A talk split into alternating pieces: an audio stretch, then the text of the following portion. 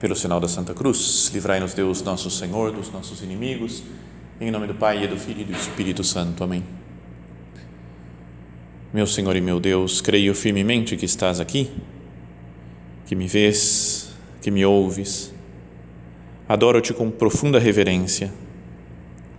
Peço-te perdão dos meus pecados e graça para fazer com fruto este tempo de oração. Minha Mãe Imaculada, são José, meu Pai e Senhor, meu anjo da guarda, intercedei por mim.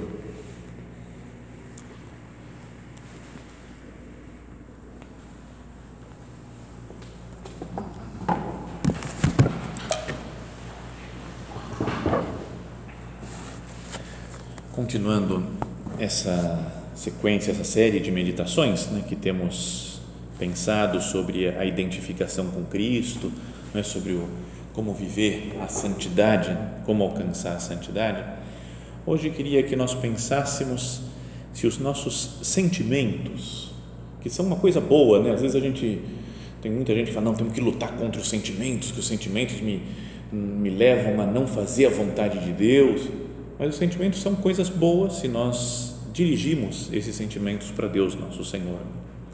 Então, como fazer para ter os sentimentos como sentimentos de Cristo?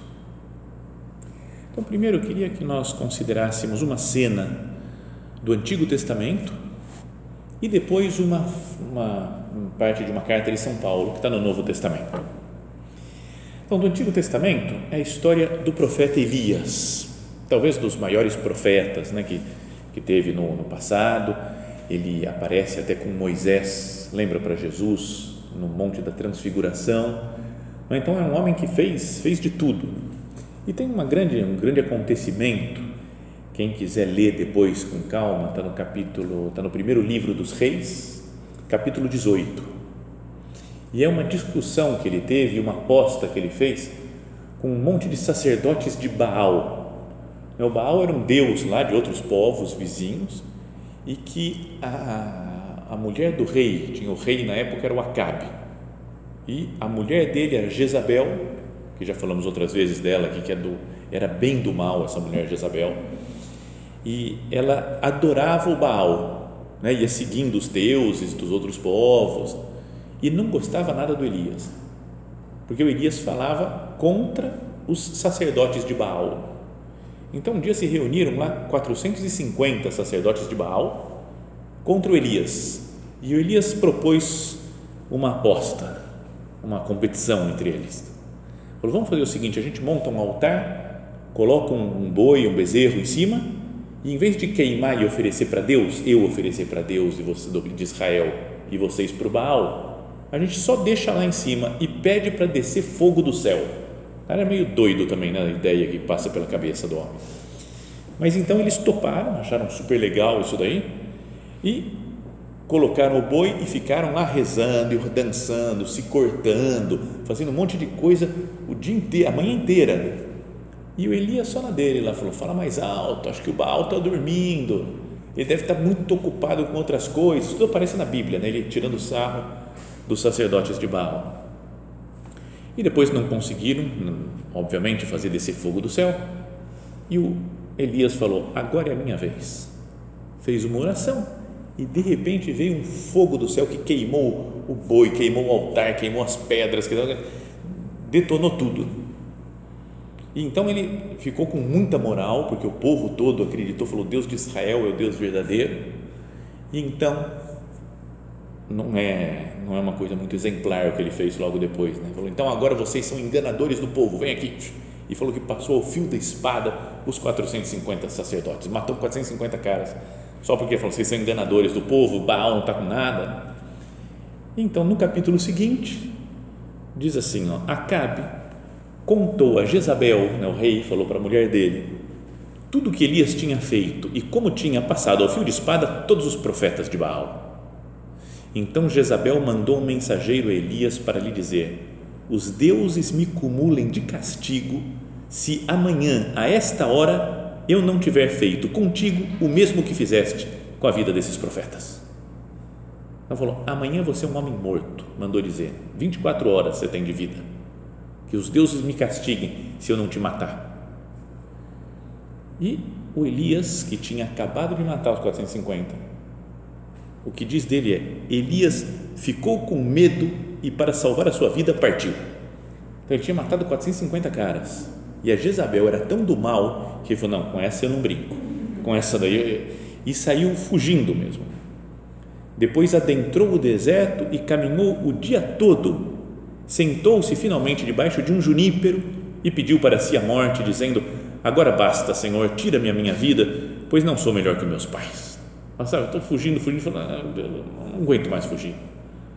Chega de correr, me tira a vida logo, não quero ser torturado por essa mulher, essa megera, né? pode me matar. E deitando-se no chão, adormeceu à sombra do junípero. De repente, um anjo tocou e disse: Levanta-te e come. Ele abriu os olhos e viu junto à sua cabeça um pão assado na pedra e um jarro de água Comeu, bebeu e tornou a dormir. Mas o anjo do Senhor veio pela segunda vez, tocou e disse: Levanta-te e come, ainda tens um caminho longo a percorrer. É legal essa frase daqui, né? é até uma imagem da Eucaristia. Fala, come, se alimenta, porque você tem um longo caminho a percorrer para fugir da Jezabel e para fazer a sua tarefa de profeta de Israel. Então Elias levantou-se, comeu e bebeu, e com a força desse alimento andou quarenta dias e quarenta noites até chegar ao Horebe, a montanha de Deus. Chegou na montanha e ficou lá, rezando, fazendo penitência, em oração, pedindo perdão pelos pecados do povo. Sabe, um tipo um monge lá retirado, ficou um tempo Elias. Chegando ali, entrou numa gruta onde passou a noite então a palavra do Senhor veio a ele dizendo: Que fazes aqui, Elias? Ele respondeu: Estou ardendo de zelo pelo Senhor, Deus dos exércitos, porque os israelitas abandonaram a tua aliança, demoliram os teus altários, os teus altares, mataram a espada teus profetas. Só eu escapei, mas agora querem matar-me também. Então vem aquela cena que é conhecida também, acontece aqui. O Senhor disse: Sai e permanece sobre o monte diante do Senhor. Então o Senhor passou. Antes do Senhor, porém, veio um vento impetuoso e forte, que desfazia as montanhas e quebrava os rochedos, mas o Senhor não estava no vento. Depois do vento houve um terremoto, mas o Senhor não estava no terremoto. Passado o terremoto veio um fogo, mas o Senhor não estava no fogo. E depois do fogo ouviu-se o murmúrio de uma leve brisa uma brisa suave. Isso a gente ouve muito né, na pregação, lembrando dessa cena. Então, ouvindo isto, Elias cobriu o rosto com um manto, saiu-se e pôs-se à entrada da gruta. Saiu e pôs-se à entrada da gruta. Então, era Deus passando com uma brisa suave para falar com ele. E então ele ouviu o que Deus falou para ele. E o que Deus falou não foi muito suave como a brisa, né? Porque de novo voltou a pergunta: que fazes aqui, Elias? Elias, o que, que você está fazendo? Você foi, você é profeta das nações, você tem que sair e pregar. Então você pode voltar para Israel, sai daí do monte, sai dessa caverna que você está e fala com esse daqui, fala com aquele outro, chama esse, escolhe para ser profeta, nomeia rei aquele outro. Deu um monte de tarefas para Elias. Então, e aí, então ele voltou e, e continua a história do Elias. Então, mas com essa passagem, queria que a gente pensasse. O Elias tem um problema, o sentimento dele é de medo, um pavor da morte, do que a Jezabel pode fazer com ele, e ele foge.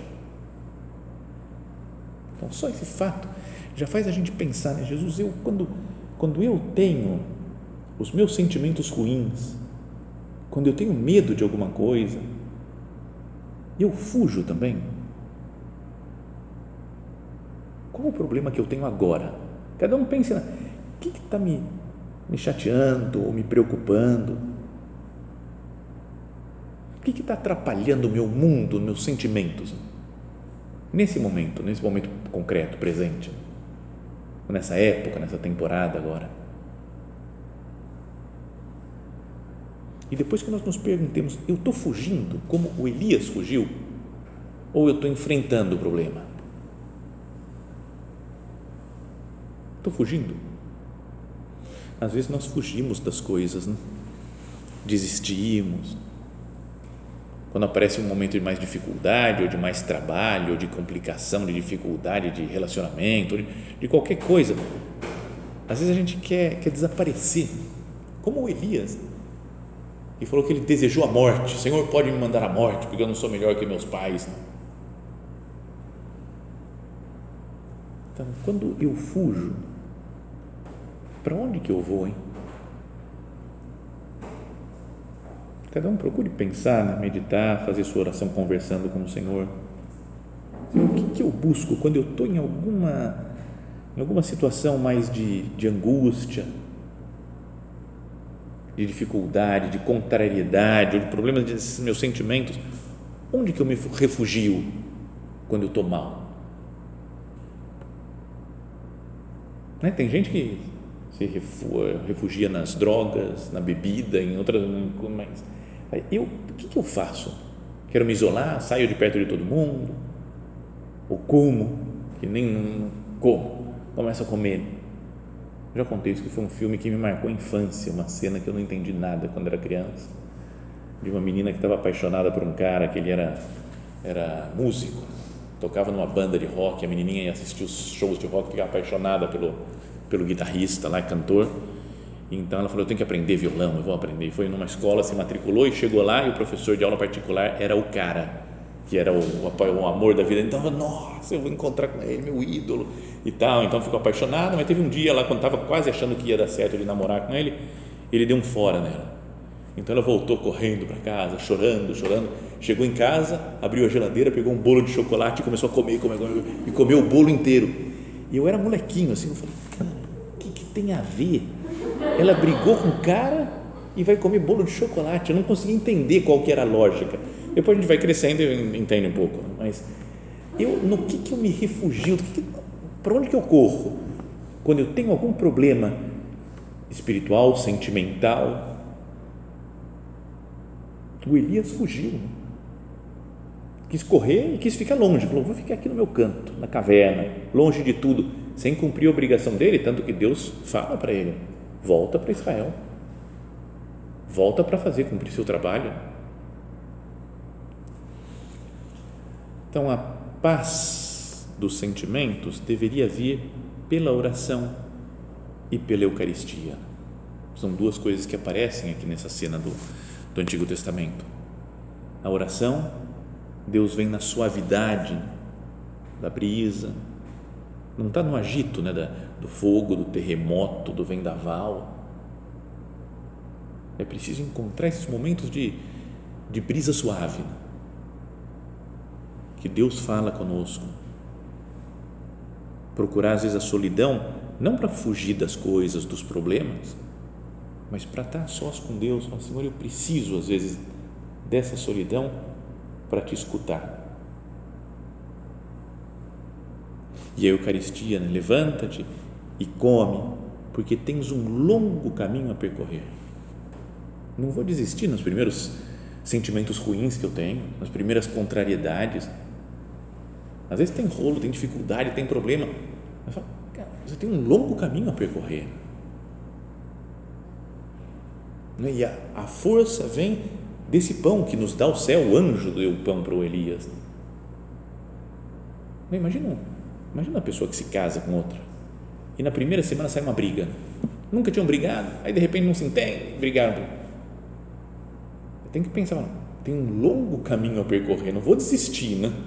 Porque teve essa dificuldade. Então eu tenho um caminho para percorrer. O que, que eu vou fazer? Vou me unir mais a Cristo, vou receber mais Jesus na Eucaristia, vou ouvir mais, fazer mais silêncio na minha alma para conversar com Deus. Essa brisa suave é como se Deus falasse para o Elias: Eu estou contigo, eu estou aqui do teu lado.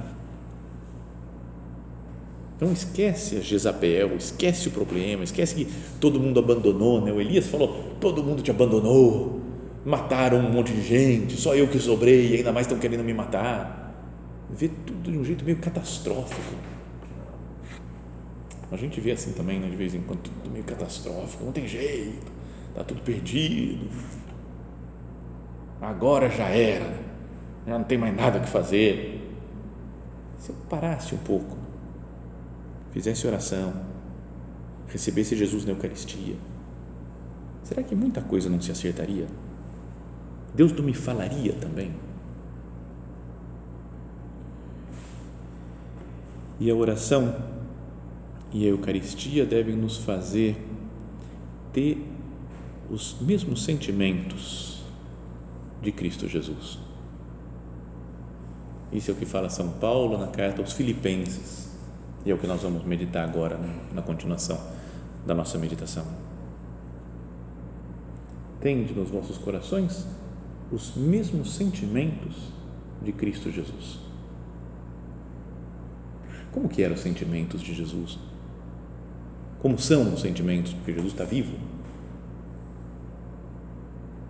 Não sei, às vezes é, as representações de Jesus mostram Jesus muito espiritualizado demais, né? não sei, quadros, ele olhando para o infinito, ou filmes da vida de Jesus em que ele não parece muito uma pessoa real, né? para querer transmitir uma transcendência, tiram as características humanas, parece que Jesus não tem sentimento. já falei muitas vezes de um filme que é super bom, muito bem feito da vida de Jesus, mas que eu não gosto do Jesus do filme, porque ele é, então aí fica o filme fica meio ruim todo, né? Porque se o filme é sobre Jesus e o Jesus é meio chato, meio esquisito, mas quando ele vai ser batizado por, por João Batista, ele vai entrando na água, olhando para o infinito, nem percebeu que ele está entrando na água, a água vai subindo, ele vai olhando para o infinito, e João Batista fala mestre, tu vens a mim, eu deveria ser ir a ti, ser batizado por ti. E Jesus, sem olhar para a cara dele, fala: Importa que tudo se cumpra. Fala, cara, dá um medo daquele Jesus. Aí ele batiza e Jesus sai andando assim, nem olha para ele, nem olha para João Batista, não dá um tapinha nas costas, não faz nada, nada humano. Sai andando e vai em direção ao deserto, olhando para o infinito sempre. Tudo, no filme inteiro, Jesus está olhando para o infinito. E não é assim. Cristo no Evangelho mostra que ele fala que ele se regozijou no Espírito, por exemplo, graças te dou, ó Pai. Ficou feliz Jesus, porque revelasse essas coisas aos pequeninos. Obrigado, Pai, porque assim foi do teu agrado. Ou fala que as crianças vinham a ele. Se fosse um Jesus fantasmagórico, não vinha criança nenhuma. Vem uma criança brincar com a gente, a gente fica olhando para o infinito. Importa que tudo se cumpra a criancinha sai de perto, não vem abraçar. Mas fala que ele abraçava as crianças, impunha as mãos sobre elas. Jesus chora com a morte de Lázaro, chora sobre Jerusalém, lá porque Jerusalém não quer se converter. Fica bravo com os vendilhões do templo, expulsa os vendilhões, os bois, as ovelhas, derruba a mesa dos cambistas. Imagina a fúria, digamos assim, que Jesus tem, o sentimento que ele tem. Não é um vamos, saiam, boi, vai embora. Não, não é uma coisa assim de, de sei lá, é, é muito humano, né, Jesus? É perfeito homem, que tem sentimentos. Quando ele vai para o Horto das Oliveiras, um pouco antes, agora vamos viver isso agora nessa Semana Santa, antes de morrer, quando ele sua sangue e fala para os apóstolos lá que estão junto com ele: Ficai comigo e vigiai comigo, minha alma está numa tristeza mortal. Ele fala que fica triste, fica bravo, chora, ri, se alegra. Tudo, Jesus tem sentimentos, mas são todos sentimentos direcionados a, a fazer a vontade de Deus. Como que estão os meus sentimentos? É mais como o do Elias, que foge, que fica desesperado, que não quer pensar, que abandona os próprios compromissos que tem medo, ou são mais como os de Jesus?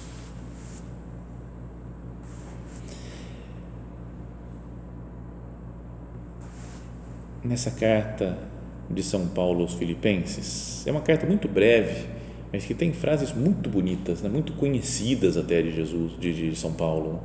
Por exemplo, aquele hino lá sobre a cruz, né? que Jesus se fez obediente até a morte, morte de cruz por isso Deus o exaltou e lhe deu um nome que está acima de todo nome. Está lá nessa carta. É quem é, é, tudo posso naquele que me fortalece, que me conforta. Tudo isso aparece muitas frases conhecidas assim na carta de São Paulo aos Filipenses. Era uma comunidade que ele gostava muito. Era uma comunidade até um pouco diferente, porque fala já nos Atos dos Apóstolos que, em geral, eles iam nas sinagogas, que era um lugar mais dos homens, e os homens começavam a, a pregar e pregar para eles, eles iam se convertendo e depois convertiam as famílias. Mas lá em Filipos, na cidade, foram as mulheres, primeiro várias, já que se converteram logo de cara. Falou, pode ficar na nossa casa, os apóstolos. Então, é uma comunidade um pouco diferente. E ele escreve essa carta, mas no final, ele diz assim: Portanto, meus queridos irmãos, dos quais, último capítulo, isso aqui, dos quais sinto tanta saudade, minha alegria e minha coroa, continuai firmes no Senhor, ó meus queridos.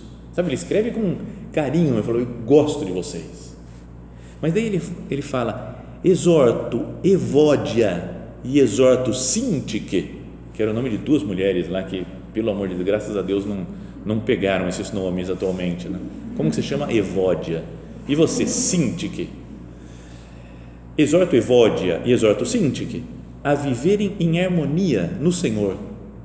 Porque parece que eram duas importantes da comunidade, começaram a brigar. E aí usa, não, eu sou mais da Evódia, não, eu sou mais Sintique. Dois times, a pessoa brigando, discutindo. Sabe, às vezes acontece isso, né? As paróquias, até gente que, uma mulher que brigou com a outra e aí fala também ao, que tem, ao quem está mandando, levando a carta né, para entregar lá para, para essas pessoas, para os filipenses, fala também a ti, leal companheiro, peço que as ajudes, pois elas lutaram comigo na causa do Evangelho. Elas foram, elas pregaram o Evangelho junto comigo. São das primeiras discípulas do Senhor. Junto com Clemente e meus outros colaboradores, cujos nomes estão inscritos no livro da vida. Então ele fala, voltar a ter a mesma frase, os mesmos sentimentos de Cristo Jesus. Então, se vocês estão brigando, pare de brigar, vivam em harmonia. E daí diz essa outra frase super conhecida: alegrai-vos sempre no Senhor. Repito, alegrai-vos. Então, um dos sentimentos que a gente deve ter por ser cristão é o sentimento de alegria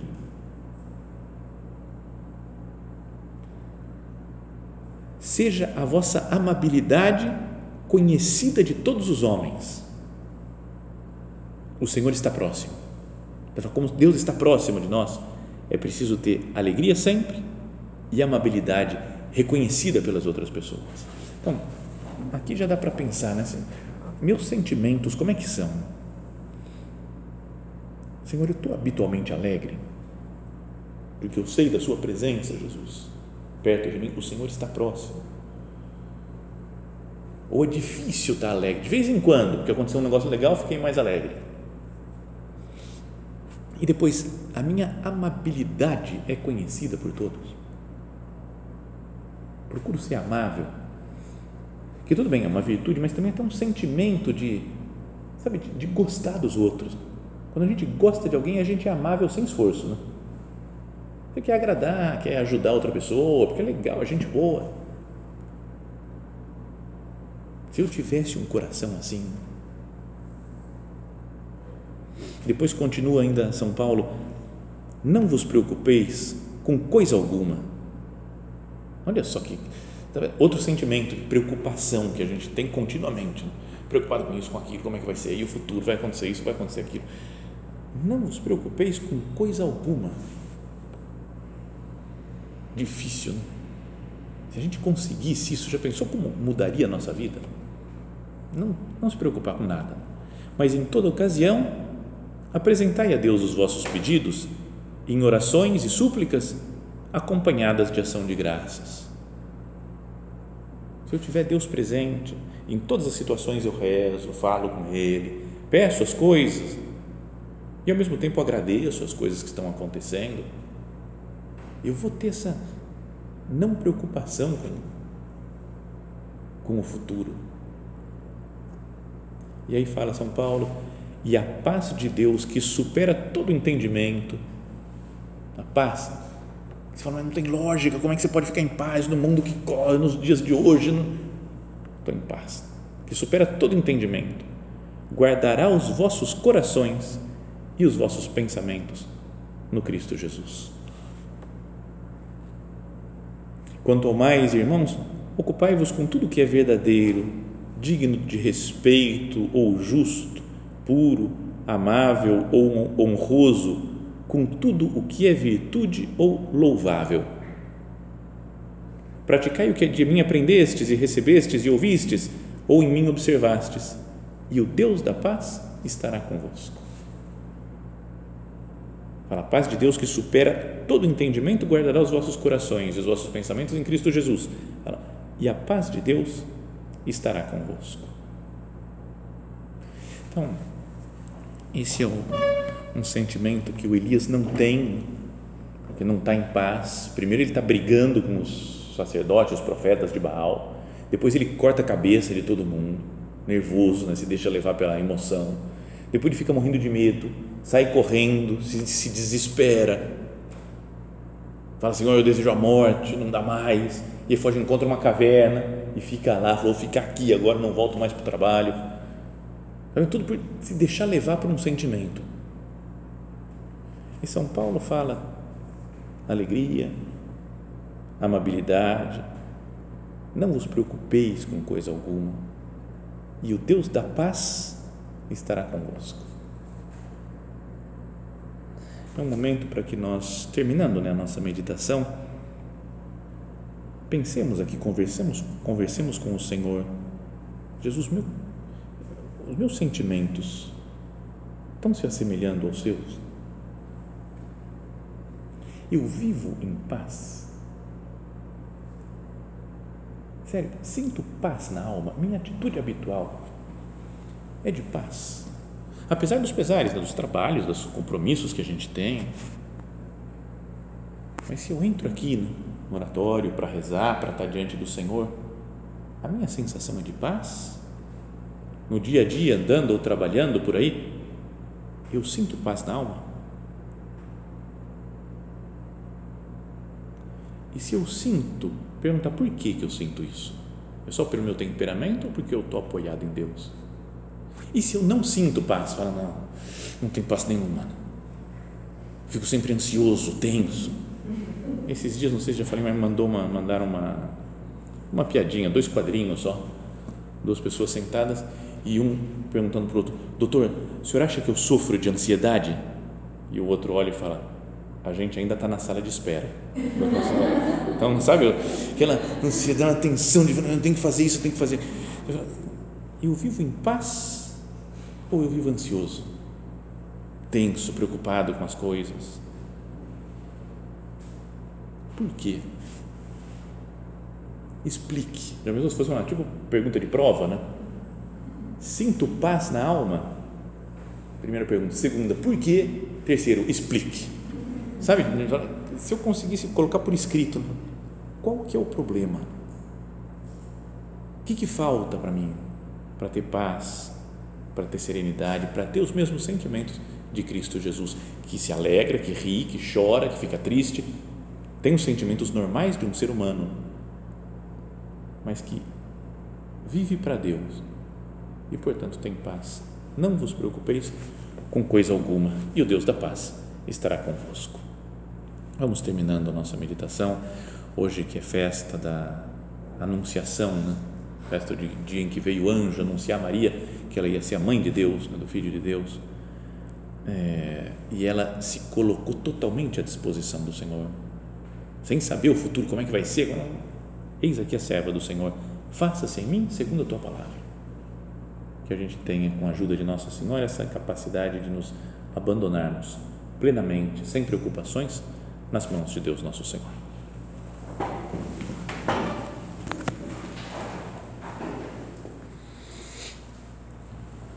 Dou-te graças, meu Deus, pelos bons propósitos, afetos e inspirações que me comunicaste nesta meditação. Peço-te ajuda para os pôr em prática. Minha Mãe Imaculada, são José, meu Pai e Senhor, meu anjo da guarda, intercedei por mim.